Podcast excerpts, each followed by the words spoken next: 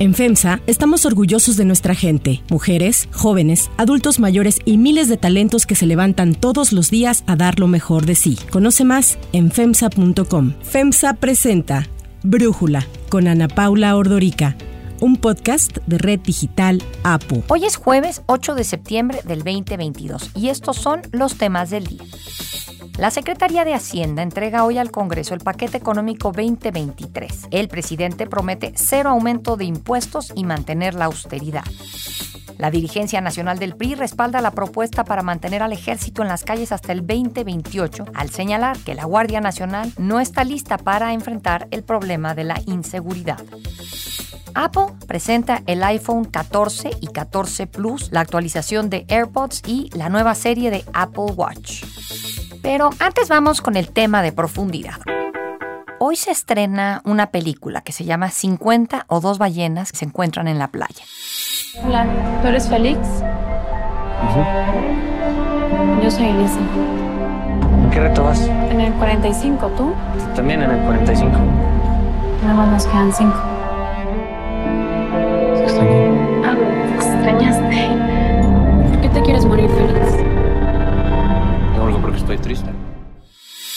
Es una película que trata sobre el juego de la ballena azul, un reto por internet que terminaba con el suicidio de los participantes. Se estrena este fin de semana coincidiendo con que el 10 de septiembre es el Día Internacional para la Prevención del Suicidio y por ello me pareció relevante e interesante el tema y la oportunidad de platicar con Jorge Cuchí, director y guionista de cine, quien está hoy justo presentando la película 50 o dos ballenas se encuentran en la playa. Jorge, a ver, platícanos de esta película que estrenas hoy. ¿Quiénes son Félix y Elisa? Mira, Félix y Elisa son dos adolescentes que se conocen jugando efectivamente el juego de la ballena azul, un juego que apareció hace algunos años, como bien dijiste, es un juego viral que implica realizar 50 retos durante 50 días y donde el último reto es suicidarse. Este reto apareció como noticia hace algunos años, yo lo vi.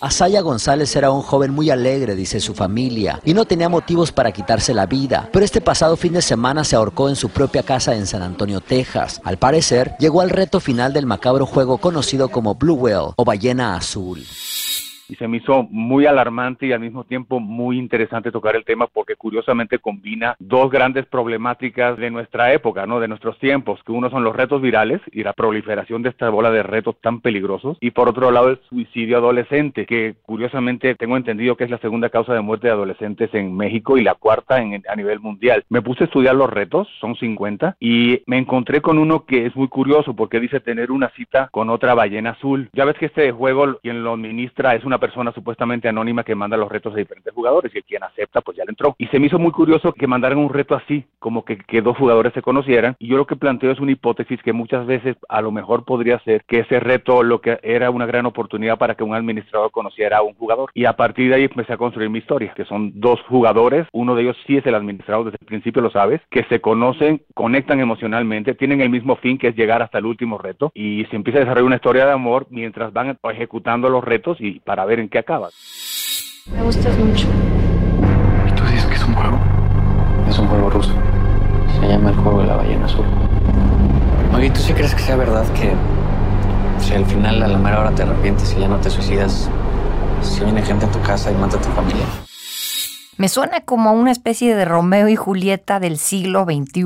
Jorge, ¿qué opinas? Sí, porque obviamente trata de adolescentes. Hay una posibilidad de un final este trágico, que no, no voy a spoilear porque pues es una película, pero sí es muy, muy, muy en la onda de un, de un Romeo y Julieta del siglo XXI, donde se tocan temas de incomunicación de la familia, de la necesidad de que estemos mucho más cerca y obviamente con todo el tema de los retos virales mezclado al tema del suicidio. Sí, a mí algo que entiendo, explicas, es que el suicidio no significa que la gente necesariamente quiere terminar con sus vidas, sino más bien terminar con su tristeza. Eso me pareció una diferencia fundamental. Sí, claro, la, no es la vida como la vemos como una abstracción. La gente quiere acabar con el sufrimiento que está teniendo en su vida particular, en su vida propia. Luego es muy complicado que de repente, desde el privilegio de la felicidad, uno juzgue a una persona que toma la decisión de quitarse la vida, pero es que a veces la gente o te pueden arruinar la vida y, porque, eh, no sé, de hecho yo leí muchísimas notas suicidas, por ejemplo, de chicas y había muchísimos casos de abuso sexual y sobre todo por miembros de la familia o por padrastros, ese tipo de cosas. Entonces, gente que seguramente era feliz un tiempo y de repente sucedió un incidente y les arruinaron la vida y ya no quieren estar aquí. Entonces, yo desde mi felicidad no puedo juzgar a estas personas. Lo que ellos quieren que quieren, pues simplemente se dan cuenta que cada día que pasa, simplemente la tristeza no la superan y deciden que simplemente aquí no van a poder ser felices y van a esperar a que a ver si en otro plano, después de la muerte, ojalá haya algún lugar que los acoja donde puedan estar más felices. Pero aquí definitivamente no va a ser. Ahora, uno piensa en el suicidio y piensa quizás en un tormento durante algún tiempo y que después agarra uno un revólver o agarra uno una soga o una cosa por el estilo. Pero pues aquí lo que entiendo es son estos dos jóvenes, eh, así lo veo en tu nota del director, tienen un deseo de terminar sus cortas y tristes vidas, que son estos jóvenes rodeados de personas buenas pero ausentes y con personas malas pero presentes. A ver, platícanos, ¿qué es eso? Sí, lo que pasa es que en la película, como yo la manejo, como la fotografié, tú vas a ver y te vas a dar cuenta cuando la veas, yo siempre estoy enfocado en ellos y los adultos que son para simplemente ejemplificar que los adultos que deberían estar al 100% deberían estar todavía más presentes. Entonces nunca veo los rostros, sé que están por ahí porque están ahí, los veo el codo, veo el brazo, pero nunca los enfoco para simplemente decir, no importa que estés ahí nada más platicando, whatever, tienes que estar todavía más cerca. Recordemos una cosa, el reto de la ballena azul, imagínate, implica 50 días haciendo 50 retos. Eso implica una doble vida. ¿Sí? Está viviendo una vida secreta. ¿Qué tipo de retos son? Son retos complicados. De repente hay muchos de autolesiones, de cortarse una ballena, por ejemplo, en el brazo. De repente también había unos muy extraños, que es escribirte en, la, en las manos F40, F57, ni siquiera aquí hace alusiones. Y también hay tareas secretas donde el administrador puede ser, digamos que, más creativo. Pero también habían unos de estar desvelado, de no hablar todo el día, de subirse a una azotea y estar con los pies colgando cosas como muy, muy peligrosas y es un reto que es todos los días, uno tras otro, uno tras otro. Son 50 retos. Al final tienes que suicidar. En la película, de hecho, empieza con uno de los retos y está quemando un coche, un personaje. Empieza con Félix que llega y le prende fuego un carro y te das cuenta de que está jugando. Se estrena en México, pero entiendo que ya ha obtenido pues algunas menciones y premios a nivel de cine nacional e internacional. ¿Nos puedes decir un poco de esto? Jorge? Sí, claro, la película desde que la terminamos empezó a ser invitada a todos, a muchísimos festivales en todo el mundo. Estuvo en Venecia, en el Festival de Tallinn, en el Festival del Cairo, en Lima, en La Habana, todos nos invitaron y terminó el ciclo de festivales aquí en México, donde tuvimos el estreno eh, nacional en el Festival de Morelia. Y en el Festival de Morelia ganó mejor película, mejor actor y mejor actriz, porque las actuaciones de estos chicos son impresionantes. Entonces, la verdad, estamos muy contentos y ahorita estamos nominados para cuatro Arieles que se entregan en octubre. A ver qué pasa. Carla Coronado y José Antonio Toledano son tus personajes principales. Es correcto. Deciden que este estreno ocurra cuando se trata de hacer una especie de conciencia sobre lo que significa el suicidio. Sí, es correcto. Quisimos que coincidiera con esta semana para también levantar nuestra voz y sumarnos a esas voces que se van a estar alzando el 10 de septiembre, que es el Día Internacional de la Prevención del Suicidio, para que el tema agarre relevancia, porque es un tema que de repente a veces es tabú y creo que con la película sí estamos aportando algo valioso y es decirle que antes que apostarle a que tu hijo adolescente supere la tristeza solo o desista de la necesidad de, de quitarse la vida, tienes que apostarle más bien a ti mismo y a la gente que rodea a tus hijos. Nosotros los adultos somos los que podemos sacarlos adelante. Ellos no van a poder, son gente que tiene muy poquito tiempo viviendo en un planeta, son muy jóvenes, como que no saben lo que vale la vida, no lo tienen tan claro y como sienten tan fuerte las cosas, se entristecen de una manera amplificada, se enamoran de una manera amplificada. imagínate cuando están deprimidos y se van a un túnel oscuro que para sacarlos es muy complicado. Pero lo que dice la película es que tienes que estar pendiente de señales, tienes que estar muy cercano, sobre todo en esos años, ¿no? De adolescencia. Son chavos muy frágiles, la gente es muy frágil a esa edad. Jorge, pues muchísimas gracias por platicar con nosotros y mucho éxito con esta presentación de 50 o dos ballenas se encuentran en la playa. Muchísimas gracias, Pablo. Les tengo una gran noticia para que dejen de ser espectadores y comiencen a ser protagonistas eh, de la vida, como a mí me pasó el otro día que me subí a una Buick. Me di cuenta que tiene una gran tecnología intuitiva que te permite seguir trabajando sin distraerte del camino. Iba cómoda, me asombré con su interior que está lleno de detalles exclusivos y de lujo. Pero no les cuento más, les aseguro que cuando se suban a una SUV de Buick van a querer manejar la suya.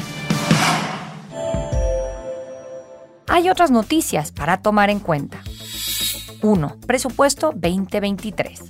La Secretaría de Hacienda entrega hoy al Congreso el paquete económico 2023, que incluye el proyecto de presupuesto de egresos, así como los criterios generales de política económica para el año próximo. Aunque las autoridades optaron por presentar el documento en el último día que la ley da para ello, el presidente Andrés Manuel López Obrador adelantó que se trata de un presupuesto austero y equilibrado, en el que no se contemplan aumentos de impuestos, que mantendrá la austeridad y estará enfocado en garantizar los programas sociales. Vamos a, a seguir con la austeridad ahorrando para poder financiar el desarrollo sin deuda. No hay aumento a nada. La austeridad y ahorros que se logren con los ajustes que se plantearán, dijo, ayudarán a mantener al país sin endeudamientos y dar continuidad a los programas sociales, adelantando que en el caso de las pensiones adultos mayores se prevé un aumento del 25%. El presupuesto también busca garantizar las obras de desarrollo entre los que se encuentran el tren Maya, la refinería Dos Bocas, la construcción de plantas termoeléctricas en Yucatán, 34 proyectos eléctricos de la CFE, de los cuales 16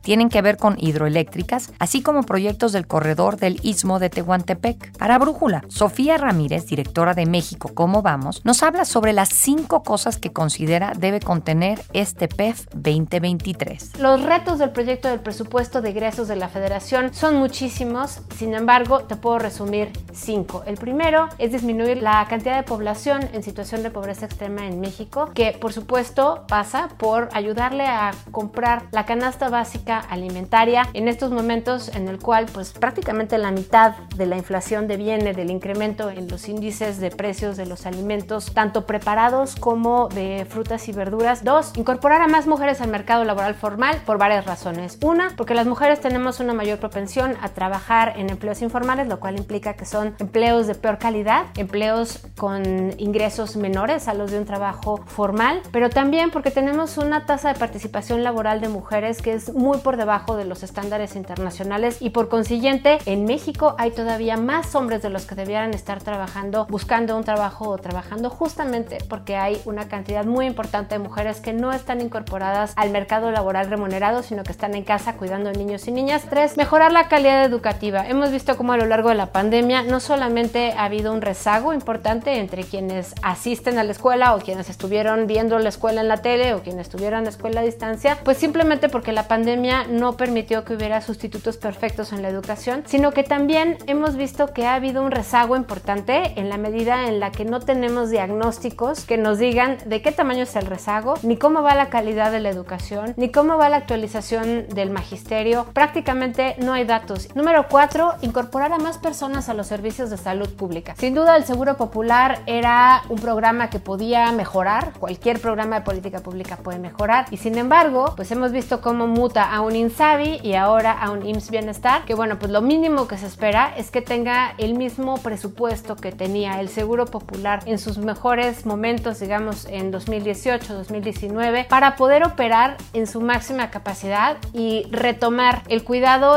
preventivo sobre todo, pero también la atención a la salud de las mexicanas y los mexicanos en el muy corto plazo. Número 5, generar la energía que México necesita para crecer. Es a todas luces evidente que la prioridad de esta administración ha estado en invertir el capital político en las empresas productivas del Estado, tanto en Pemex como en CFE, pero a costa de pues ahuyentar la inversión privada en el sector energético, tanto en hidrocarburos como en el de energías eléctricas, pero sobre todo en las renovables, que es pues prácticamente donde estaba la gran inversión privada. El paquete económico tendrá que recibir el aval de la Cámara de Senadores y, en el caso de diputados, algunos cambios a las leyes de ingresos de la Federación, del Código Fiscal Federal y para los criterios de política económica y fiscal. Sin embargo, será responsabilidad exclusiva de la Cámara Baja aprobar el PEF a más tardar el próximo 15 de noviembre, como lo marca la ley.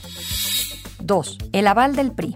La dirigencia nacional del PRI, encabezada por Alejandro Moreno, dio un posicionamiento sobre el ultimátum que el PAN le puso respecto a la iniciativa presentada por la diputada Yolanda de la Torre, que busca extender la presencia del ejército en las calles hasta el 2028. En conferencia de prensa, el líder del PRI, Alejandro Moreno, respaldó la iniciativa y precisó que la propuesta se hacía pensando en el país y en la población, no en intereses personales o partidistas. Indicó que si bien coinciden en que la militarización del país no es la solución para lograr contener la inseguridad, razón por la que votaron en contra de que la Guardia Nacional pase a la Sedena, señaló que resultaba muy difícil en los dos años que por ley le quedan a la Guardia Nacional para coadyuvar en las tareas de seguridad que la corporación esté lista para enfrentar el problema. La Guardia Nacional no está lista ni cuenta con la capacidad o la fortaleza para enfrentar los desafíos actuales en materia de seguridad. Por ello propusimos ampliar hasta por cuatro años la presencia, el acompañamiento y la coadyuvancia para no desamparar a las familias mexicanas con el apoyo del ejército. Sostuvo que si con la iniciativa que se presentó se logra salvar por lo menos una vida, las críticas y ataques hacia el partido habrán valido la pena. Enfatizó que no será el PRI quien deje a las familias mexicanas en la zozobra e indefensión. No podemos dar pasos en falso, no le podemos regatear al pueblo de México la seguridad que les aporta la presencia del ejército en sus ciudades, en sus comunidades y en todos los rincones de este país. Alejandro Moreno añadió que lo que se busca es darle oportunidad a la Guardia Nacional en su proceso de consolidación, ya que es una corporación necesaria para mejorar las condiciones de seguridad del país. Sobre el anuncio que hicieran el PAN y el PRD de una suspensión temporal de la coalición legislativa y electoral hasta no tener una definición del PRI en torno a la militarización del país, Moreno dijo que están comprometidos con la coalición Va por México, aunque reconoció que hay puntos de divergencia. Negó que este asunto represente la ruptura de la alianza pues aseguró que el muro de contención en que se ha convertido es mucho más que una acción legislativa. Mañana en Brújula analizaremos a detalle la posible ruptura de la coalición opositora Va por México y los señalamientos que se han hecho sobre un supuesto pacto entre Alejandro Moreno y el gobierno federal. 3. Lanzamientos Apple. Durante su tradicional evento de verano en Cupertino, California, Apple presentó el iPhone 14, una versión renovada de sus AirPods y la nueva serie de Apple Watch, que en uno de sus modelos predice el ciclo de ovulación. Entre las novedades del Apple Watch Serie 8, se informó que ahora cuenta con un sensor de temperatura para predecir los ciclos de ovulación en las mujeres y ayudar así a determinar los momentos de mayor fertilidad. Además cuenta con una pantalla más grande que el modelo anterior, sus márgenes son más finos, llegando hasta los bordes, además de que tiene una mayor resistencia al agua, al polvo y a posibles rayaduras. También se presentó un nuevo modelo, el Watch Ultra, destinado a los deportes extremos, que va a tener una batería que dure mucho más, una carcasa más resistente y controles diseñados para ser operados mientras se usan guantes. Sin embargo, el anuncio más esperado fue el del iPhone 14, que incluyó la versión 14 Plus y que presentan novedades como el chip, una mejora de la calidad en la toma de imágenes y una pantalla más grande en el caso del Plus. Los nuevos teléfonos estarán disponibles en colores negro, blanco, azul, morado y rojo. Todos mantienen una estética bastante similar a la del iPhone 13. Para Brújula, Fernando Santillanes, especialista en temas de tecnología, nos habla sobre las novedades y los costos del producto estrella de Apple. ¿Qué fue lo más importante que presentaron? Los iPhone 14 y 14 Pro. Dos teléfonos que tienen sus diferencias. El iPhone 14 Pro ahora presenta un chip A16 Bionic que lo hace mucho más poderoso, pero ambos comparten una característica que llamó la atención, la detección de accidentes vehiculares. Ahora, si estás involucrado en un accidente vehicular, los iPhones detectarán de qué lado te golpearon en el auto si se volteó y llamará de manera automática a las autoridades y también a tus contactos de emergencia con la localización en tiempo real para que puedan ir en tu auxilio. También una nueva función de conexión satelital. Esta conexión estará disponible solo en Estados Unidos y Canadá y servirá para cuando estén en un lugar remoto puedan conectarse a satélites y de esta manera también pedir ayuda. Estos nuevos dispositivos llegarán a México a principios de octubre y el iPhone 14 empieza desde los 23 mil pesos y los 26 mil pesos dependiendo de la opción hasta llegar a los 40 mil pesos. Pero son teléfonos premium que sin duda, te gusten o no, los odies o los quieras, siempre son tendencia y la noticia más importante del mundo de la tecnología. Para cerrar el episodio de hoy los voy a dejar con algo de Bruce Springsteen.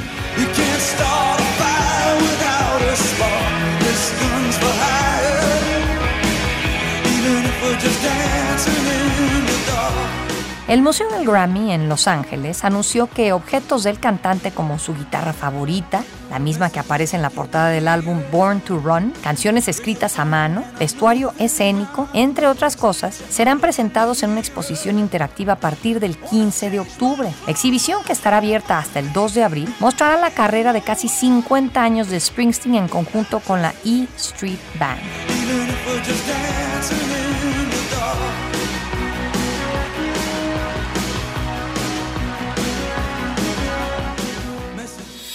Para quienes nos escuchan por Apple Podcasts, quizás habrán notado que en estos días no se han cargado los más recientes episodios. Quiero invitar a que nos sigan escuchando a través de nuestra aplicación Apple Digital que se encuentra en cualquiera de las tiendas de aplicaciones, poniendo simplemente mi nombre, Ana Paula Ordorica, y así pueden seguir disfrutando de Brújula en lo que logramos solucionar el problema. Una disculpa. Yo soy Ana Paula Ordorica. Brújula lo produce Batseba Feitelson. En la redacción, Airam Narváez. En la coordinación y redacción, Christopher Chimal. Y en la edición, Cristian Sorian. Los esperamos mañana con la información más importante del día. Oxo, Farmacias ISA, Cruz Verde, Oxo Gas, Coca-Cola FEMSA, Invera, Torrey y PTM son algunas de las muchas empresas que crean más de 245 mil empleos tan solo en México y generan valor como parte de FEMSA. FEMSA presentó Brújula con Ana Paula Ordorica, un podcast de Red Digital APO.